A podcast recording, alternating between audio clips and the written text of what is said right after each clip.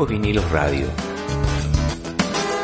Un programa dedicado a repasar la historia y música de grandes artistas del rock, blues, pop, country, glam, heavy metal, hard rock, indie, punk, folk, progresivo, grunge, thrash, rhythm blues, en fin. Quédate, que ya comienza Viejos Vinilos Radio. Algo más que música y palabras.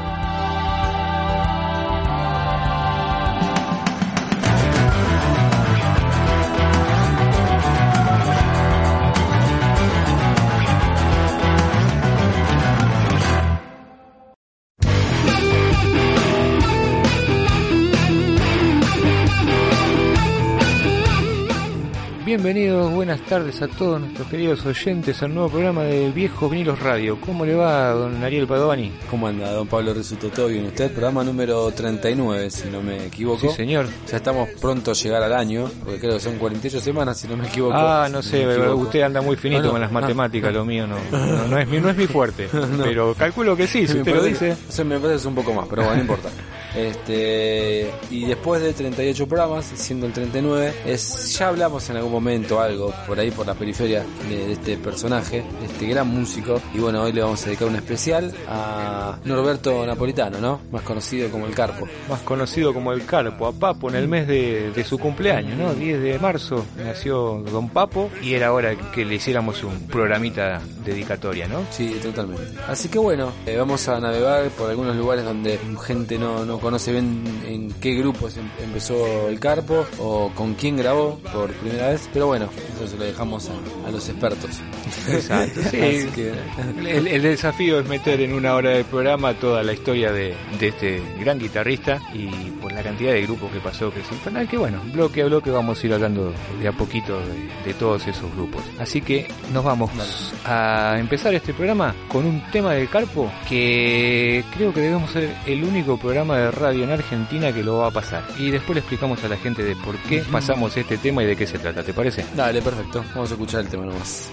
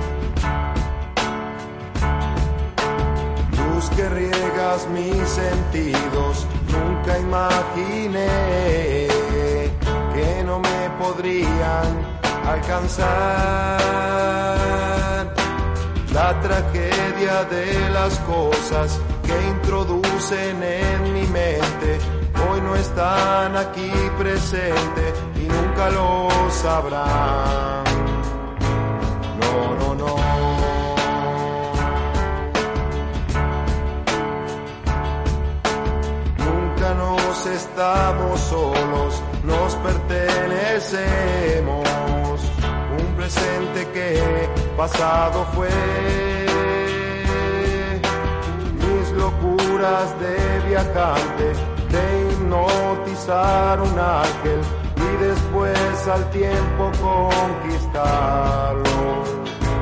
No sabrán.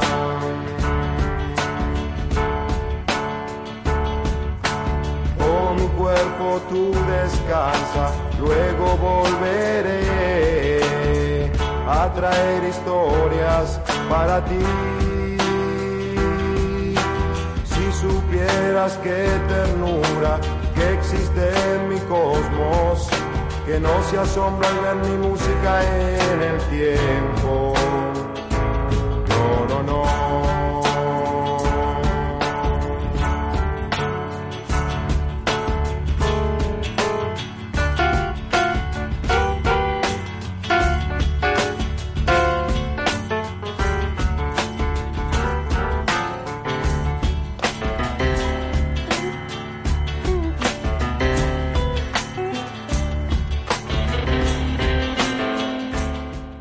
Mis amigos, el tema que acabamos de escuchar es Nunca lo sabrán, ¿sí? Es un tema escrito por Papo allá por el año 1968, antes de que empezara con todos los demás grupos y demás. Y el que toca el piano es Papo. Y es un tema que no salió grabado en ningún disco de Papo, sí en una colección de temas que había sacado el sello Mandioca por aquellos años, que se llamaba Pidamos esperas a Mandioca. ¿Qué tiene de curioso más allá de ser el primer tema de Papo? Los nenes que lo acompañan en este tema, ¿no? Porque lo tenemos a Papo tocando el piano, a Spinetta tocando la guitarra, a Edelmiro Molinari tocando el bajo, a Rodolfo García en batería y a otro gran batero como era Pomo tocando la pandereta. Han juntado una especie de seleccionado para hacer su primer tema y la verdad que está lindo, ¿no? El, temita, muy parecido a, me hace acordar a Desconfío, ¿no? Totalmente. Sí, sí, sí, sí, cuando lo escuché me hizo acordar mucho de ese tema. Así que, o sea, un, hallazgo acá de coleccionista, recopilador de, de perlitas como Pablo Rizzo. la verdad que eh, me acuerdo que siempre decía, mira, escucha, escucha esto, escucha esto lo que, lo que tengo acá. siempre está está, bueno hacer escuchar a la gente, la que normalmente no escucha en la radio, ¿no? Por ahí hay temas que están muy buenos y, está, está, buena la posibilidad de poder pasarlos. Pero bueno, vamos a lo que nos atañe, que es el señor Norberto Aníbal Napolitano. ¿Qué fue lo que pasó un 10 de marzo del 1950, mi amigo? nació loco este. Nació el Carpo en Villa General Mitre a las 5.40 de la madrugada en la casa de sus padres en la calle Artigas. Era el hermano menor de Carlos Napolitano que murió antes de que naciera. Quien le sigue en la edad es Liliana Napolitana. Napolitano, la hermana, una concertista de piano de alto nivel, nivel número 8. En esa casa vivió con su padre, que era un trabajador metalúrgico, su madre escritora y poeta, y su citada hermana eh, y su abuela. Exacto, y tipo ya, ya, ya de chiquito andaba ahí con el tema de la música, porque la tenía la hermana, que tenía el piano, y este metía los dedos ahí, ¿no? Haciendo cosas, cosas medias locas. Pero cuenta la leyenda que allá a los 8 años, 8 o 9 años, fue donde se empezó a interesar por el tema de la guitarra, más precisamente por un vecino que dice Papo que tenía una guitarra eléctrica, ¿no? Exacto. Y según dicen palabras de Papo, decía, lo que me impulsó a tocar fue la viola de un vecino. Fue la primera eléctrica que tuve en mis manos. Se la robé. Y le prometí que se la iba a pagar y después me mudé a otro barrio y nunca más me vio. El Papo, Carpo solía hacer ese tipo de cosas, ¿no? Totalmente. Bueno, bueno, pero fue una, me imagino que una inocentada, no, no fue a propósito. Una inocentada este, de Carpo. O sí, no lo sé. no tenemos para consultarlo. Después dice que tuvo su primer banda a los 16, años, ¿no? Que se llamó Los Buitres. Eh, junto a Miguel Laice en batería, su primo tapicero y Tito Milanesa en voz y guitarra, Alberto de la Rosa y Beto en bajo y voz. Se llamaba en realidad Humberto Marinucci. Eso es como son la, génesis, ¿no? La génesis un poco de, Papo antes de entrar a, las bandas eh, o a ponerte en contacto con, los pioneros, iba a decir el rock nacional, pero no, porque él es un pionero también del rock nacional. Con todo lo que fomentaban los, los lugares importantes de donde se fomentó todo el, donde sí, donde nació el rock nacional. Claro, sí, fueron los, los inicios dentro de, de la música de Papo antes de ingresar ya a grupos legendarios como los que vamos a nombrar. El primero en el que aparece Papo fue en el grupo de Don Miguel Peralta, Don Miguel Abuelo, allá por el año 67, que fueron los abuelos de la nada. Entra Papo como guitarrista en lugar de Claudio Gavis, porque le habían ofrecido a Claudio Gavis el puesto de guitarra, lo que pasa que Gavis venía ya con toda la onda de Manal, venía armando Manal, no tenía demasiado tiempo o no estaría muy interesado y entra Papo a la banda. Termina siendo el, primer simple de los abuelos de la nada con los dos guitarristas. Diana Divaga, las guitarras de Diana Divaga las graba Claudio Gavis y tema en flu sobre el planeta, las guitarras son de Papo. En el lado A estaba Gavis, en el lado B estaba Papo. La relación con los abuelos de nada no terminó demasiado todo bien. En algún momento creo que cuando pusimos los abuelos de nada pusimos un audio de Miguel Abuelo diciendo que eres los abuelos de la nada, quédate con los abuelos de la nada, yo me voy a España, una cosa así. Pero bueno, Papo siempre lo ha dicho, él en este tipo, en todos estos grupos es como que iba a tocar lo que le decían que tenía que tocar, pero lo que a él le gustaba y lo que llevaba en, la sangre era el blues, el, rock and blues y, todo ese tipo de música. No estaba muy interesado en la música por ahí que hacían los abuelos o que hacían los gatos y demás. Cuando se separa de los abuelos, forma un otro grupo de vuelta con Tito Milanesa en voz que se llamaba Engranaje, ¿sí? Estaba Tito Milanesa, estaba Pino en batería y el Bocón Francino en guitarra. Lo vuelve a llamar a Beto Marinucci para que toque el bajo y fue una banda que no duró demasiado, este, pero bueno, en esa oportunidad lo que pasó es que Papo quedaba muy este, enganchado con lo que era toda la música de los Blue Breakers y Eric Clapton, con ese tipo de blues. Y ahí es donde se le marcó el camino y ya sabía hacia dónde quería apuntar, ¿no? Totalmente. Eh, no sé si lo nombramos, pero también tuvo una pequeña incursión en, en lo que fue Manal en un momento cuando tenía el boliche eh, Jorge Álvarez y Pedro Pujó en, en Mar del Plata. Estaban los tres Manal y en un momento cae Papo y, y estuvo tocando piano. Claro. Así que en algún momento se codió con, con Manal. Lo que hubiese sido, ¿no? Eso. Lo que hubiese sido eso, por decir. Eso.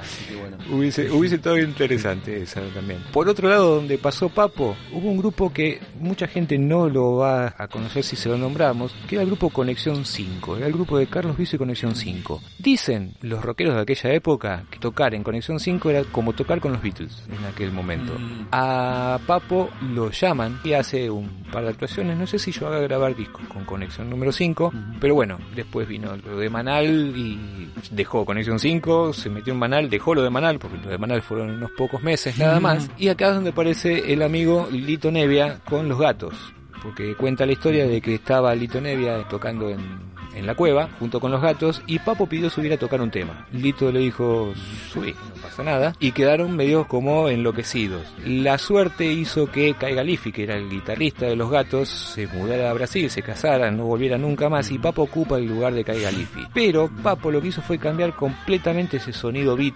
que tenía los gatos por aquel momento, muy comercial, y lo lleva más para su rancho, digamos, ¿no? Le empieza a meter un poco más de rock, un poco más de blues, con temas como el rock de la mujer perdida, este, o cosas Sí. así. Le cambió completamente la, la historia, graba dos discos con Lito Nevia y entre todo ese entuerto de los gatos y demás es donde le empieza a hacer más ruido las palabras de Jorge Álvarez, que fue el que le dijo, grabá, nunca lo sabrán, en algún huequito que quedaban de las grabaciones de Manal, le decía, loco, vos tenés que hacer tu banda y hacer la música que a vos te gusta y dejar de tocar con toda esta gente que te están llamando para tocar. Y Papo le gustó la idea, así que termina formando lo que después sería Papos Blues, ¿sí? A instancias de Jorge Álvarez, el nombre de Papos Blues, porque había un par de nombres que le quería poner Papo a, a esos grupos que no, no, no le pegaban demasiado. Sí, los rancheros que- o especies. La verdad que mejor Sí, ¿no? eh, estuvo muy bien en seguir el, el consejo de Jorge. Estuvo bien el consejo de Este, Jorge.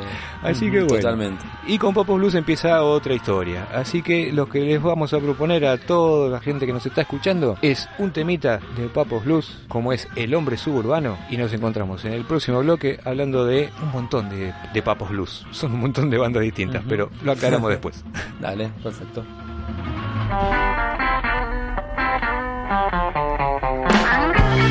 Estamos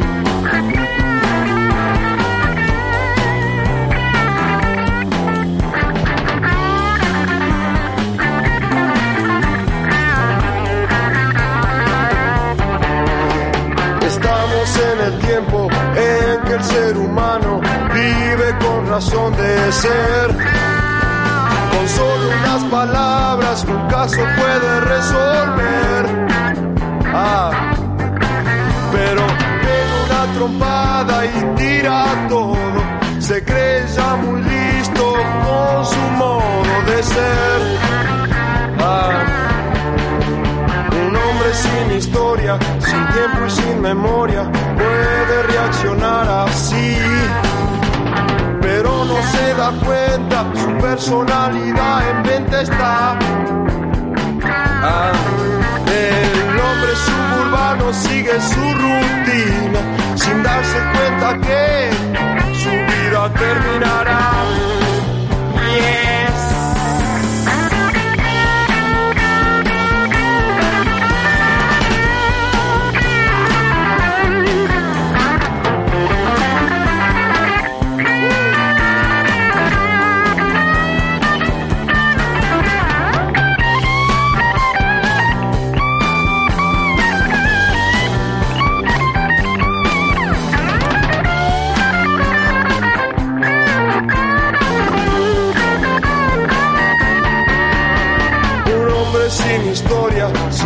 muy sin memoria puede reaccionar así. Pero no se da cuenta, su personalidad en mente está. El hombre suburbano sigue su rutina sin darse cuenta que su vida terminará.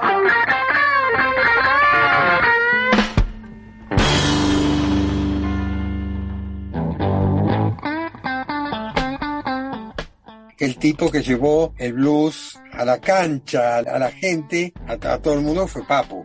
Yo lo importé al blues. Javier Martínez le puso letra, Manal le dio un estilo musical autóctono y Papo lo hizo popular. ¿Por qué es tan popular el blues en la Argentina? Porque hay bandas de blues en Formosa, en Salta y en Ushuaia y en todo el medio del país también y porque Papo lo difundió y le dio propia idiosincrasia argentina y le, le dio un, un toque muchísimo más popular y muchísimo más canchero y accesible, digamos, lo puso a nivel de Maradona. Bueno, Pablito, seguimos con Viejos Vinilos Radio, con el bloque 2. Escuchamos la, el testimonio de Claudio Gavis hablando un poco de lo que significó Papo para el rock nacional, lo que significó también Manal. Y ahora nos, nos adentramos a, a full con, con la historia de Papo Blues, una banda que empezó allá por el 71 y el último disco puede decirse que salió en el 2003, Claro. ¿no? Con sus distintas formaciones. Sí, Papos Blues como lo fue Riff posterior a, a esto, creo que son la- las dos marcas registradas ¿no? de, de Papo y por los que más conocido se ha hecho, ¿no? por el estilo de música que han hecho, tanto en Papo como en Riff. Dos músicas, dos estilos musicales emparentados por lo que es el rock and blues, un poco más violento lo de Riff, pero es la música que le gustaba hacer a Papo. Con Papos Blues, a mí siempre me sonó como que Papos Blues era como, no sé si te acordás, lo que era la pesada rock and roll, o sea, era miembro Sí. estable, había tres o cuatro y después pasaban músicos y músicos y músicos. Y con Papo Blue pasaba más o menos lo mismo. Papo siempre estaba y después iban cambiando baterista y, y bajista casi a- para cada disco, ¿no? Porque el, el primer Papo Blues que se formó oficial, digamos, que graba un disco, Sí. lo hace con David Lebón y Black Amaya. Exactamente. En realidad, el primer Papo sin grabar disco fue una presentación que hicieron ellos en el Teatro Pueyrredón en Flores, ¿sí? Allá por el año 1970. Cuenta la historia que había mucha expectativa en relación al debut de este trío y que se había llenado bastante de gente, pero que las cosas no salieron demasiado bien. O sea, el sonido era bastante deficiente, no se escuchaba demasiado bien y tenían una banda provisoria en la que Poli Martínez estaba en el bajo. Luego entraría David Lebón en reemplazo para grabar el Papos Blues 1 y Black Amaya en la batería. ¿Qué pasó con todo esto? En el medio del recital, Black Amaya se desmayó, ¿sí? El tipo se cayó de la batería, Papo siguió tocando, Poli siguió tocando, creo que nunca se enteraron que Black Amaya se había desmayado de tal desorden que había en eso. La cuestión es que 20 minutos después, Black Amaya se repone, sigue tocando y según Black eh, dice que lo que le pasó es que como estaba todo vestido con cuero, tenía muñequeras de cuero, chaleco de cuero, este, todo muy ajustado, como que es- le había cortado la circulación y se desmayó. De esa manera empezaba Papo su camino solista, por decirlo de alguna manera, dentro del rock argentino. Después es cuando entra David Lebón junto con Black para hacer el primer Papos Blues, que es un discazo. Sí, totalmente. Tiene temas súper conocidos como El Viejo y A dónde está la libertad, ¿no? Por mencionar algunos. Claro, el hombre suburbano estaba en este también. Y, no, y después seguimos con el, el Papa Blues 2 también. Tiene el tren de las 16 y Desconfío, ¿sí? Desconfío y un tema que a mí siempre me causó mucha gracia que es el blues de Santa Fe, por lo repetitivo. Yo me acuerdo haberlo escuchado en vivo allá por los años 90, si no me equivoco. Y sí, duraba muchos minutos. Claro. Pero era, era un, Este es el- tema, un tema divertido. Claro, dice, este es, este es el blues de Santa Fe, yo tengo blues, este es el blues de Santa Fe. Y así. Exacto. Y así era toda la letra. Exacto. Pero bueno, ese, ese papo era parte de esas canciones a veces que hacía, yo creo que las hacía más de para bromear un rato que otra cosa. Hasta que llega la otra formación de Papo, que junto con la 1, que es David y Black Amaya, es de las más recordadas de Papos Blues y para mí una de las que mejores sonaban, que fue la de Papos Blues 3, con Machi Rufino y Pomo. Pomo, exacto. Y con este con esta formación graban el Papos Blues volumen 3, también del año 72 y tienen también temas emblemáticos como Sucio y Desprolijo, siempre lo mismo nena y Stratocaster Bui. Claro. Es un discazo este también. Va, todos son buenos discos, pero digo, suenan espectacular. Exacto, la verdad que suenan, suenan bien y suenan redonditos, ¿no? Sí. Si no me equivoco, como vos bien vos decís, en este disco está también Sándwiches de Miga, ¿no? En este disco también está Sándwiches de Miga. No puedo evitar que vengan hacia mí. Exacto, así es mi amigo, así que los invitamos entonces a todos a escuchar Sándwiches de Miga de Papos Blues 3 y después seguimos un poquito más en la historia musical del Carpo. Dale. con este blues de Santa Fe.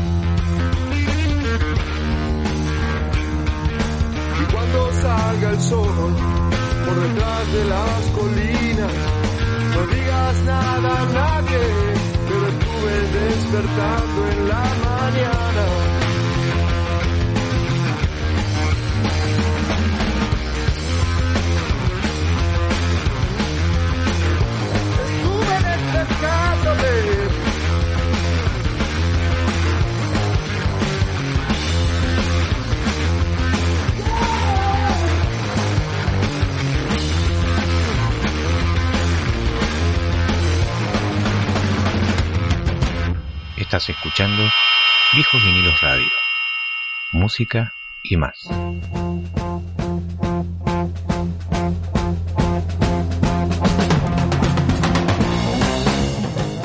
Muy bien, Ari. Pasamos de los sándwiches de miga de Papos Blues 1, 2 y 3. Pero Papo era medio inquieto en este tipo de cosas y siempre estaba mechando con algún que otro músico, con algún que otro grupo, ¿no? Y entre los Papos Blues 1 y 2 tuvo una participación que marcaría una de las anécdotas más interesantes del rock argentino con el flaco Spinetta en el disco Spinetta Grande y sus amigos, ¿no? Exacto. En este disco él compone Castillo de Piedra y Era de Tontos, ¿no? Claro. En ese momento Spinetta grabó su primer álbum solista, en Land y sus amigos. Lo hizo justamente con Papo y Héctor Pomo Lorenzo, sumando también a Miguel Abuelo en algunos temas. El álbum expresa ese momento de opción estética y de vida que le estaba proponiendo Papo, dilema que es el eje central del tema Castillo de Piedra, que Papo le obsequia para incluir en el álbum.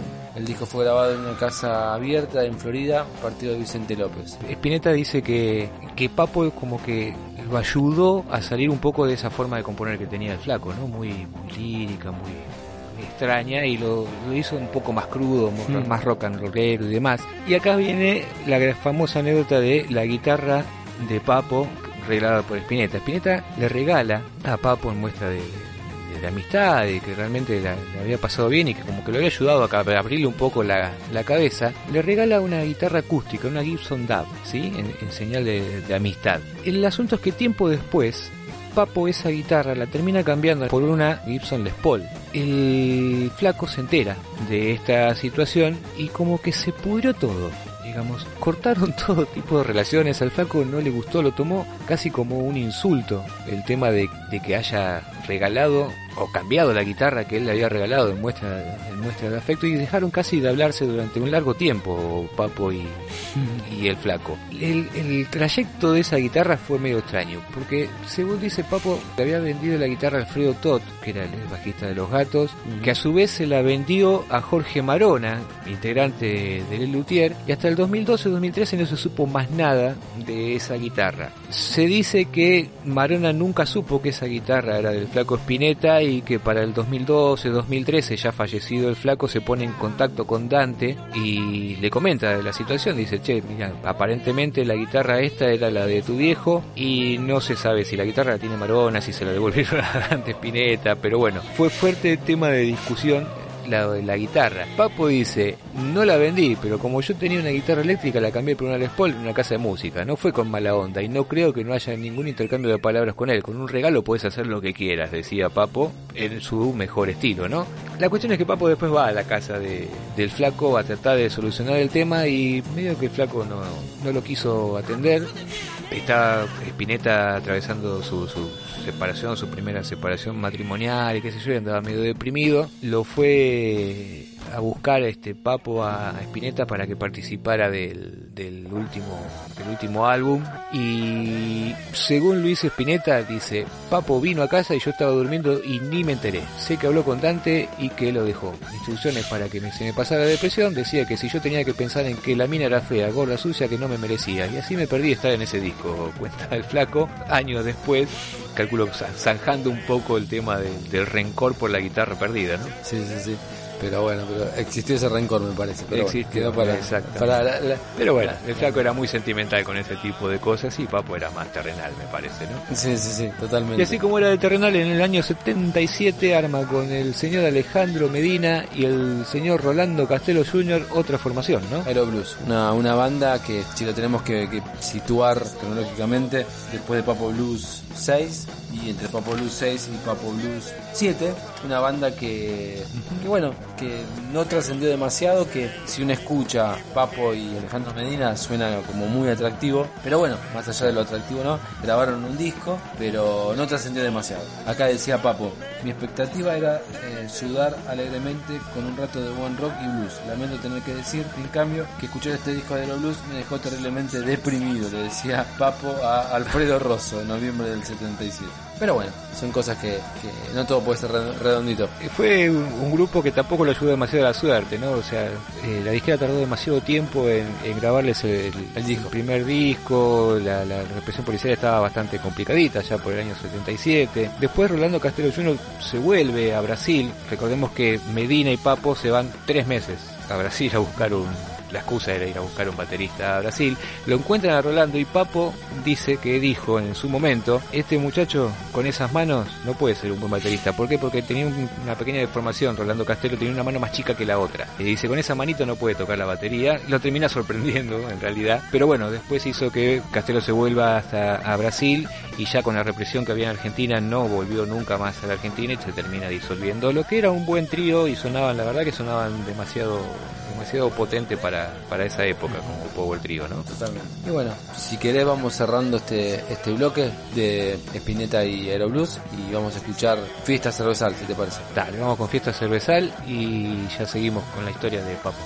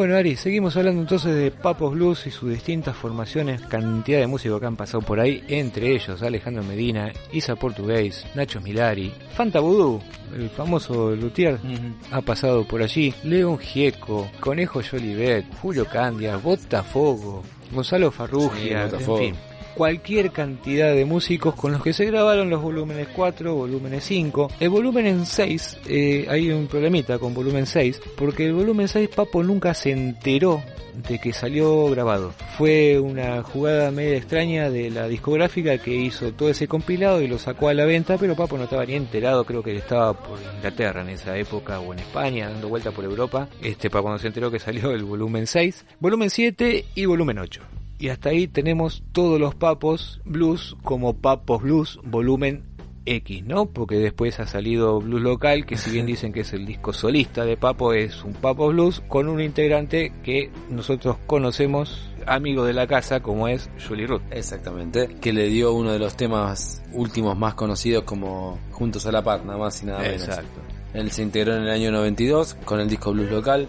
Blues Local es un discazo, sinceramente. Tiene, por ejemplo, a Juanse haciendo Longshan Boogie, a Javier Martínez y Alejandro Medina haciendo Una casa con 10 pinos. El mismo Pequeña Ala tiene. Está pequeña ala en ese disco, sí. Y en Blues Local tiene el tema que le dio el, el éxito, el primer gran éxito comercial de Papo como fue Mi Vieja, ¿sí? Exacto. Y con el tema Mi Vieja siempre hubo un problema, porque Mi Vieja fue compuesto por Papo que tenía letra de Borenstein eh, para el programa de Tato Bores en la televisión. Y en teoría, según tenía entendido del Carpo, en este disco iba a salir como bonus track. Pero cuenta Black Sí. Amaya que ya salido el disco, llega Papo a la casa de Black totalmente enojado y recontracaliente porque el disco salió, en el disco, perdón, salió como segundo tema del disco y no como bonus track. Se enojó bastante, no sé si porque el tema no le gustaba o como sería, él no lo quería incluir como parte del disco sino meterlo como bonus track y siempre hubo un,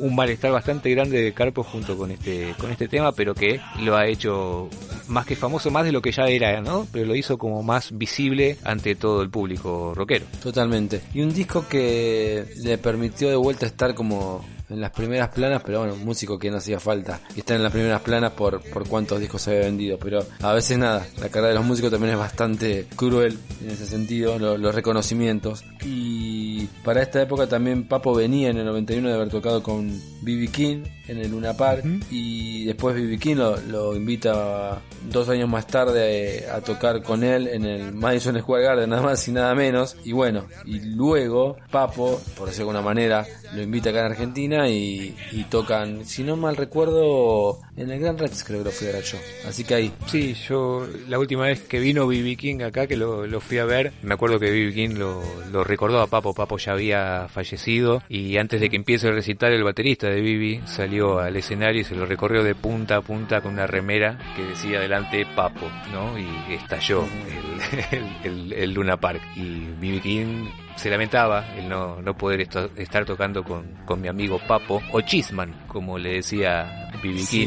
Eh, el apodo de Chisman para Papo venía de que cuando Papo lo conoce a, a B.B. King, el mejor regalo que se le ocurrió llevarle fue un queso de Argentina y una botella de vino tinto. Y Papo pasó a ser Chisman para, para B.B. King, quien dice que Papo es uno de los mejores guitarristas que ha escuchado en su vida. O sea, el, el nivel Sí. de, de interpretación de- de- del Carpo con la guitarra es mucho más grande de lo que se cree, de lo que se comenta y de lo que se lo, se lo escucha, ¿no? Era un muy, muy, muy gran guitarrista, más allá de que el tipo es o era autodidacta, ¿no? No, no tenía estudios con, con la guitarra, pero todo orejeo, como le suelen decir los músicos, y la verdad que era terrible. Totalmente. Y de este último disco que, que graba en el 2003, dos años antes de, de perderlo en un, en un accidente de ruta acá eh, cerca de, de Luján, sacó este disco que decíamos, ¿no? Que tiene Ella es un ángel, por ejemplo, Buscando un amor,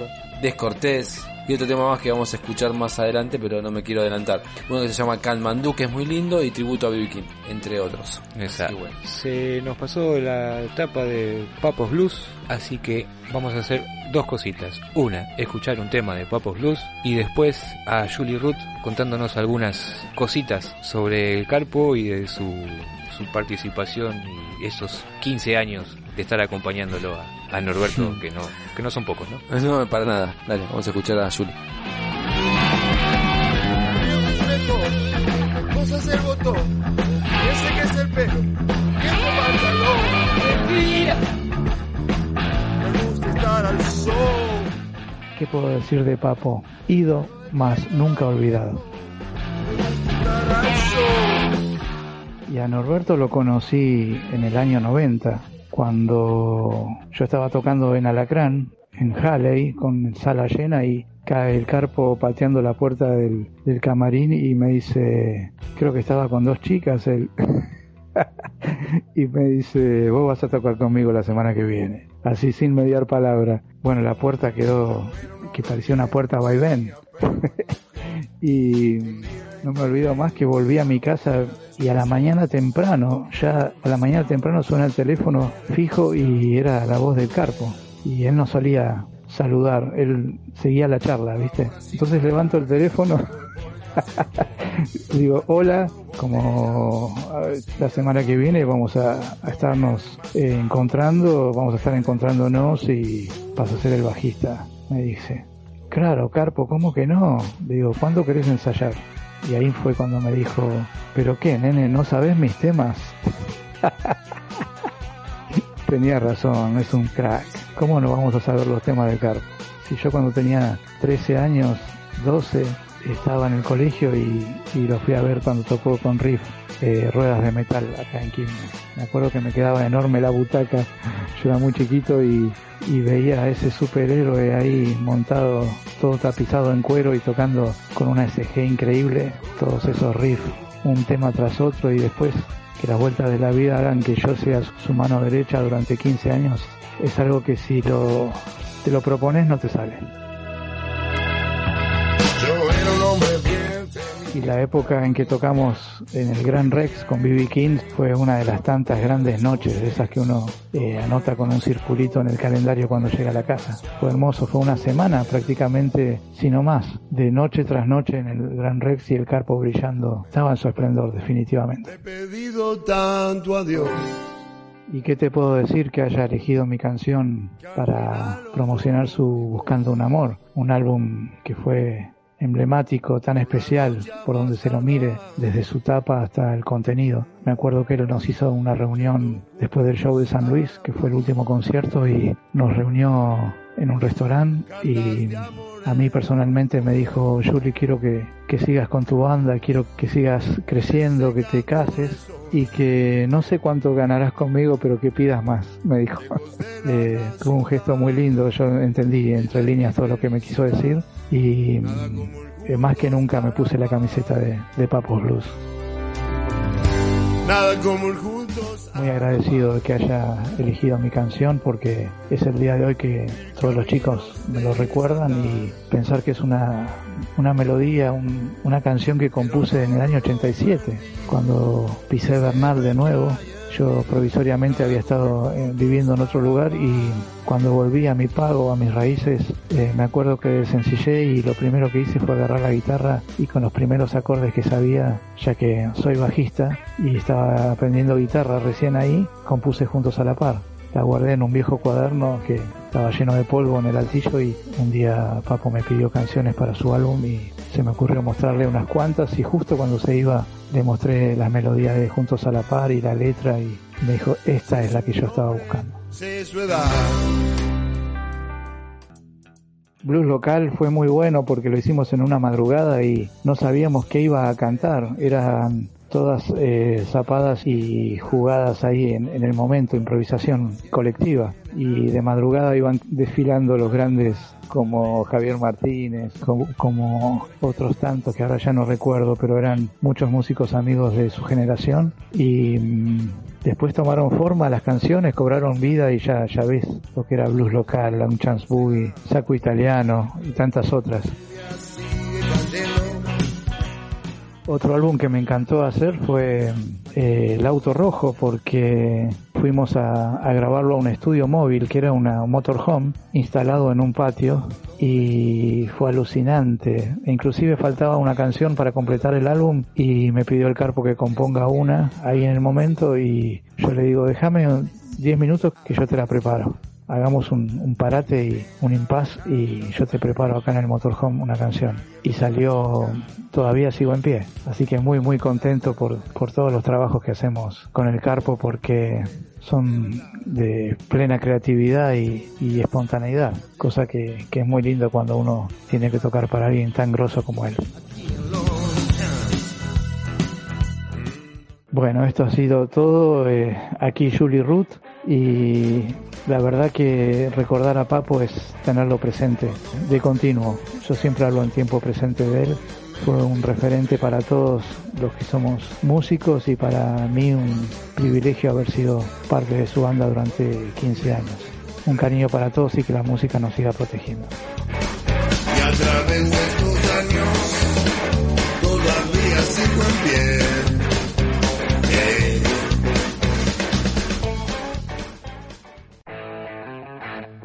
Estás escuchando Viejos Vinilos Radio. Música y más.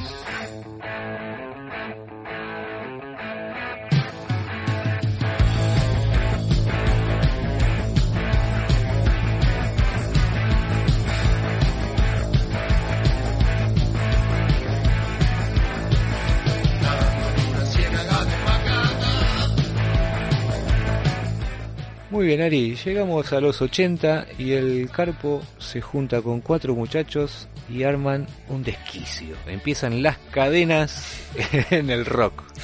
¿Qué hizo el Carpo? Hizo Riff. Hizo Riff una banda integrada por Vitico, Papo, Boff y Michelle, Michelle Peronel, ¿no? Sí, señor. Eh, Vitico en bajo y voz, Boff, Serafín en guitarra y Michelle Peronel en batería. ¿sí? Debutan el 14 de noviembre del 80 en el Teatro Sala 1, donde realizan el show Adiós Papo Blues y Bienvenida Riff. Y la noche empezó haciendo temas de Papo Blues con nuevamente el tema Sándwiches de Miga, ¿no?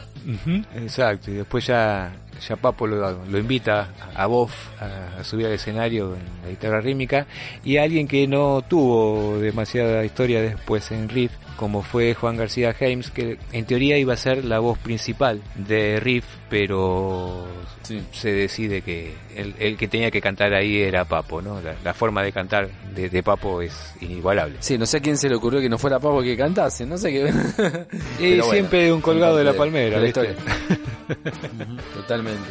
Bueno, y con Riff grabaron bastantes discos, ¿no? Rueda de Metal en el 81, Macadam 3210, el disco Contenidos, que tiene un tema que fue muy famoso en ese momento, que se llamó Mal Romance. eh, Y después hubo unos cambios, me parece. En los discos posteriores ingresa Oscar Moro y Juan Antonio Ferreira, ¿no? Este, Claro, entra en Riff. Don Huff, más conocido como Exactamente. como Huff y tuvieron un éxito que a mí me gustaba mucho que era el tema de Elena X que cantaba Huff en ese en ese eh, riff de, de allá de los años 80 a los discos que vos nombrabas eh, sumale Sí. De metal zona de nadie en acción y hay un, un compilado que se llama que sea rock que son dos CDs que está muy Sí. bueno para aquellos que quieran escuchar riff y no quieran o no tengan la posibilidad de conseguir todos estos discos que venimos nombrando, son dos CD que están buenos porque tenés Mm. todos, o la gran mayoría de los éxitos de, de riff.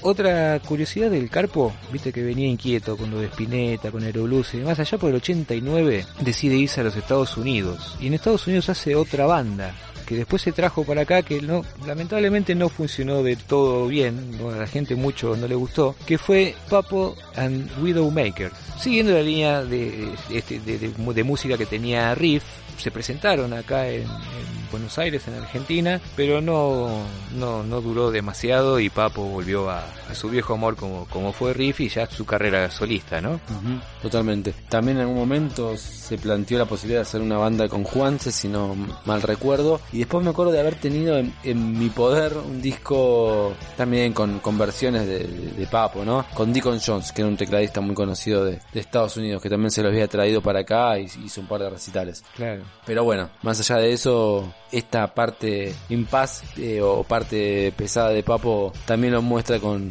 o con otra faceta, ¿no? Interesante para, para escuchar. Te, te muestra un papo siempre queriendo hacer este no, no quedarse estancado, ¿no? Dentro de, de la música que a él le gustaba era bastante inquieto y buscaba distintas este, o- opciones. De ahí la cantidad de músicos que ha pasado por Papos Blues o que mismo pasó con Riff, porque no, es que fueron siempre los mismos cuatro y con todos los músicos que han pasado luego se- en, en los discos solistas, incluso en el último disco eh, Buscando un Amor, en el que ya también incursionan ¿no? en otro estilo de música, más Sí. allá de como nombrabas vos, Katmandú es un tema que vos lo escuchás y no es papo, es una cosa media loca, un tema que me encanta, pero bueno, seguía queriendo siempre ir un pasito más adelante dentro de lo que a él le gustaba, ¿no? Sí, y para cerrar un poco, la verdad que no le fue fácil a Papo. O sea, vos fíjate que en el año 92 con, con Blues Local llega un reconocimiento que hacía bastante que le era negado. Y después este eh, Buscando un Amor lo grabó en el 2003. O sea, no, no es que sigue grabando 10 millones de discos. O sea, fue, fue una, una,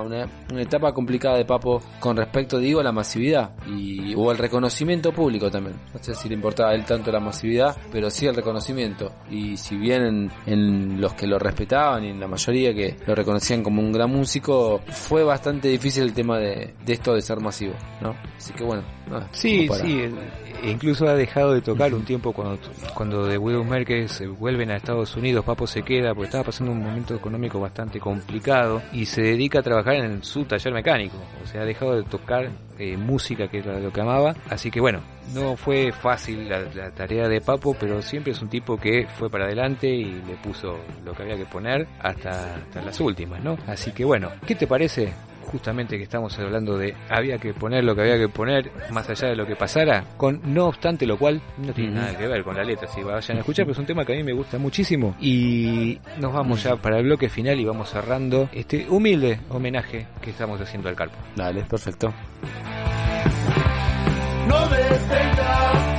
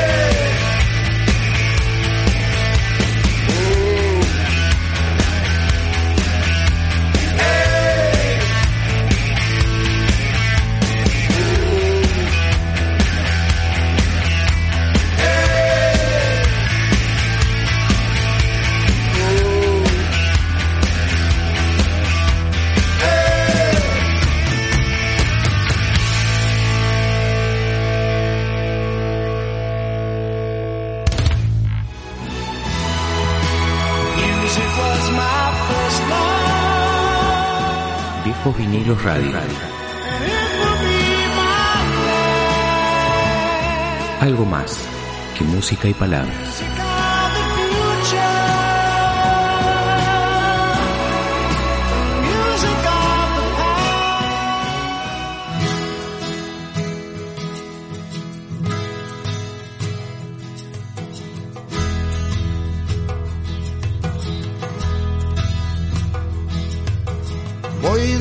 Viaje a Katmandú, el viaje no es lo mismo si no estás tú.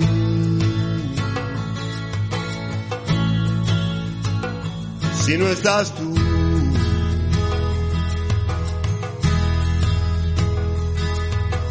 Voy de viaje a Katmandú.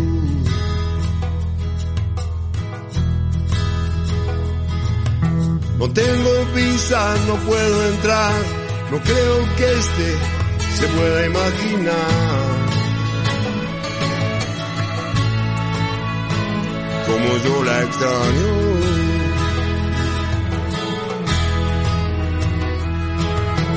Voy de viaje a Kamandú.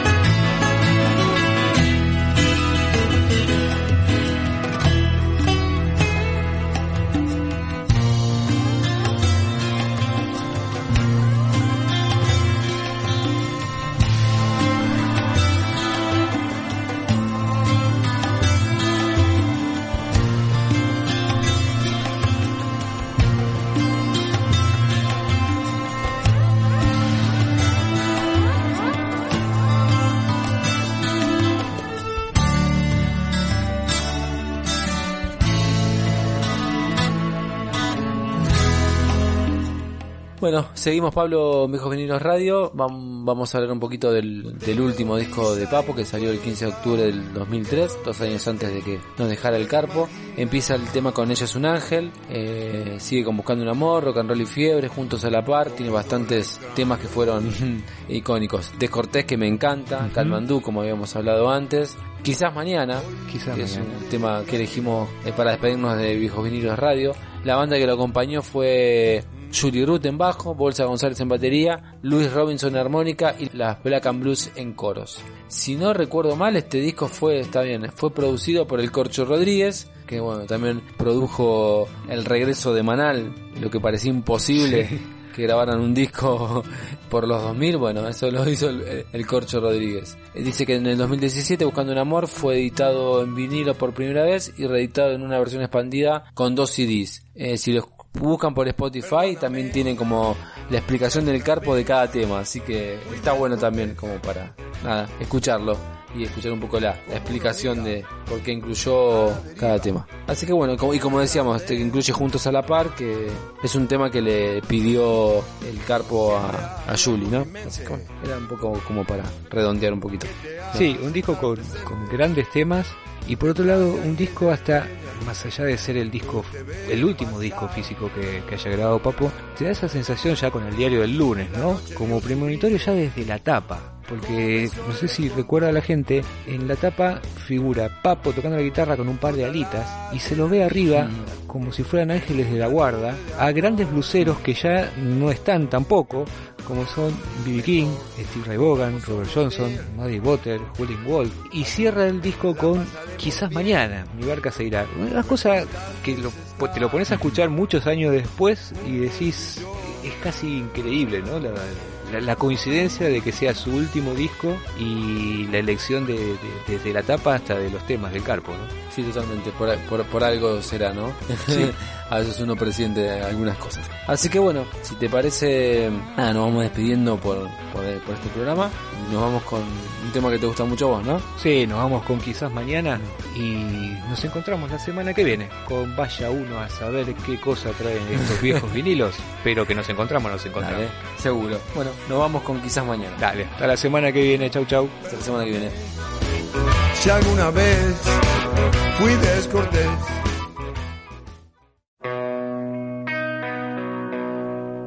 quizás mañana mi barca se irá detrás de aquel viento que la hizo llegar. Y con ese viento también yo miré detrás de esa barca para siempre tal vez. Como soñándote a abierta con la tormenta y frío en mi voz. Gritaré tu nombre por más que no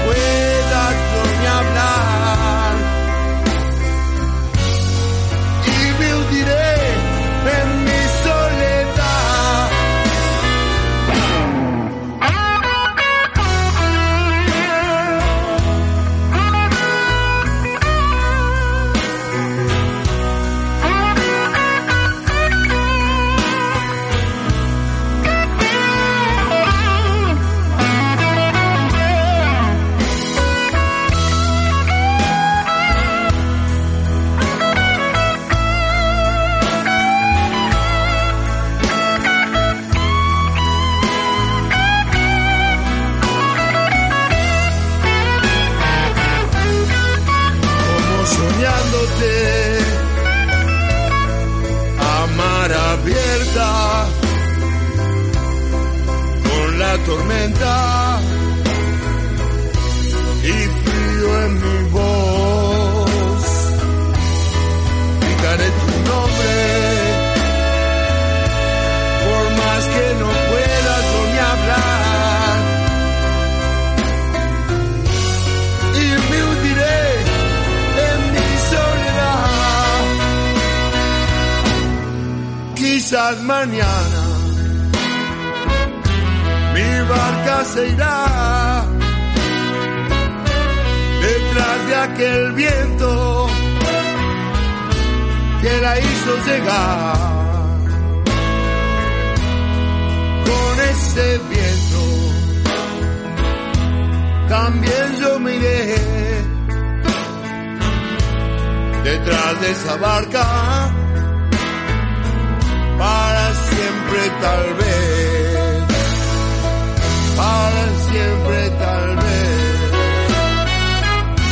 ¡No! te quiero nena y siempre te querré